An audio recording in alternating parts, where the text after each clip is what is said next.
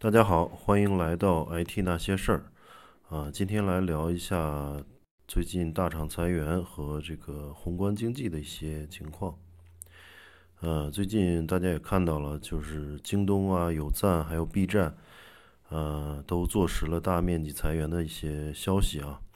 尤其是京东的一纸毕业须知和 B 站的这个哔哩哔哩毕业日，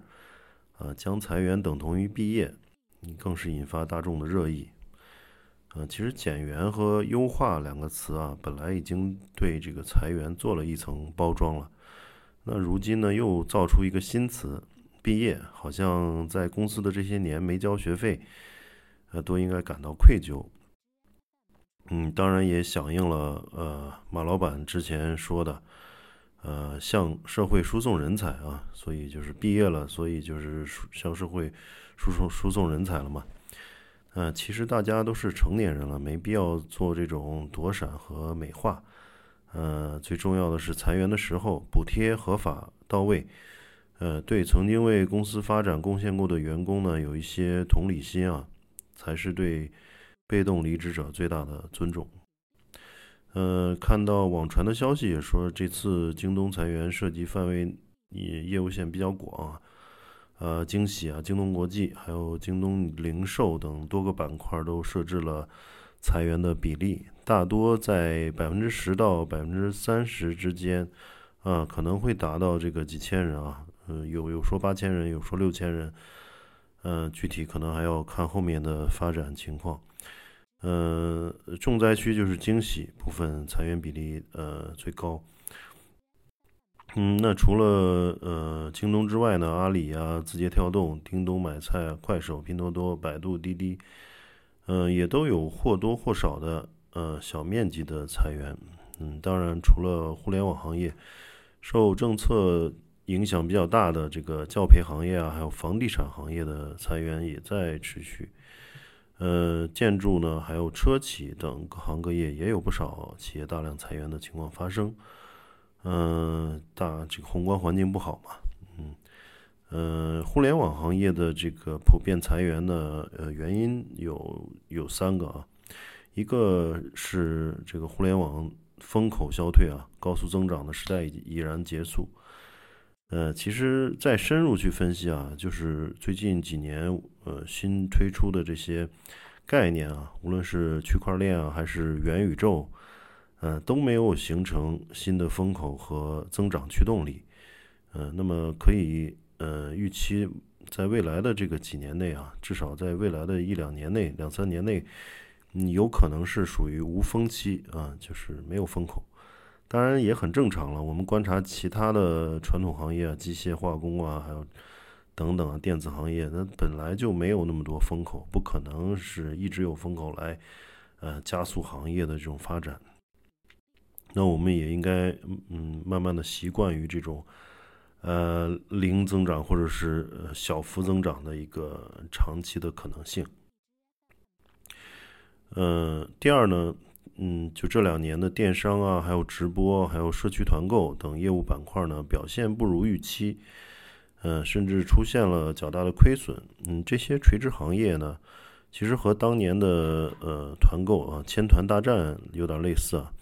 在市场竞争愈发激烈的情况下，呃，行业快速洗牌的时候呢，资源会进一步向头部聚集。嗯，大家可以看到那些嗯直播啊，还有这个电商，都是赢者通吃的那种状态。呃，一些头部的主播，呃，还这个业绩还是非常好的，但是一些长尾的一些中小。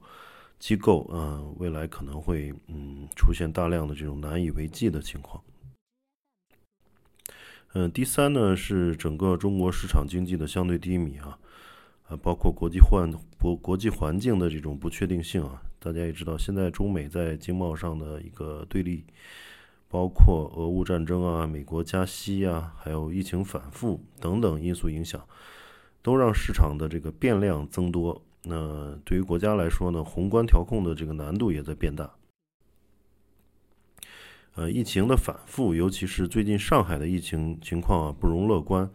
也给今年的中国经济带来了更大的未知数。啊，刚刚开过的经济会议中，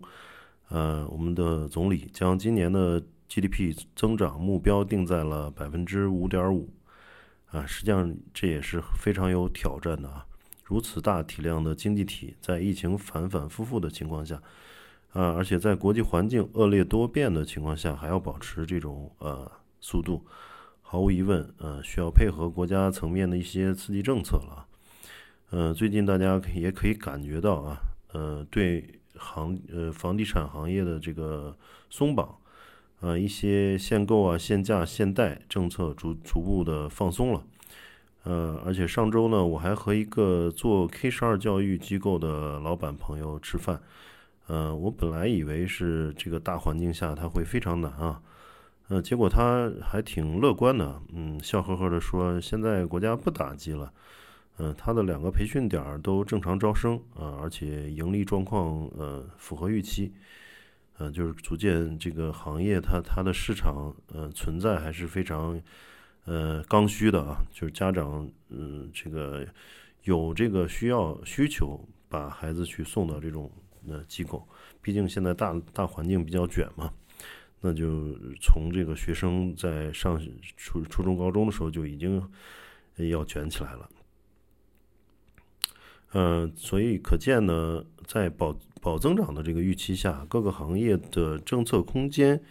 会呃大一些。国家可能不会对这个行业再去大力的什么打压或者大力的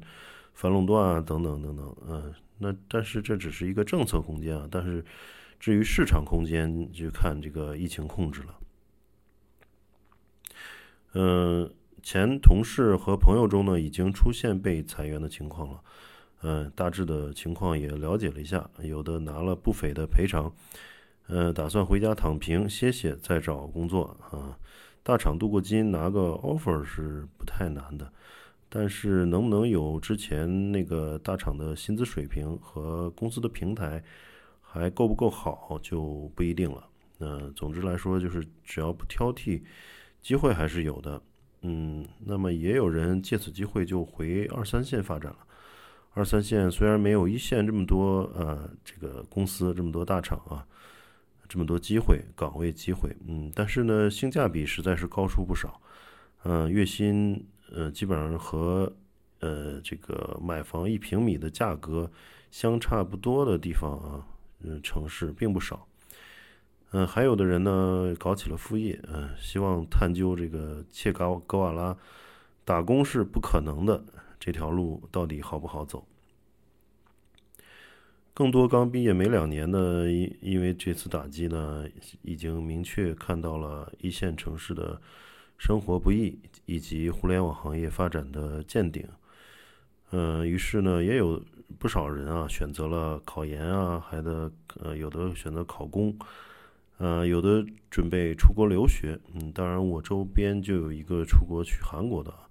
可能现在去欧美是相对比较呃困难，或者是比相对比较难。嗯嗯，既然大厂如此之卷，越来越多的九五后呢，也是主动放弃了一线城市或者知名大厂的这个内卷之路啊，啊，毕竟不是每个人都能够这个走到。呃，山的顶峰。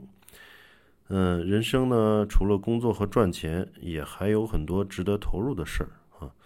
所以，我认为这是一个比较正常的，就是价值更多元化的社会，才是一个正常健康的社会。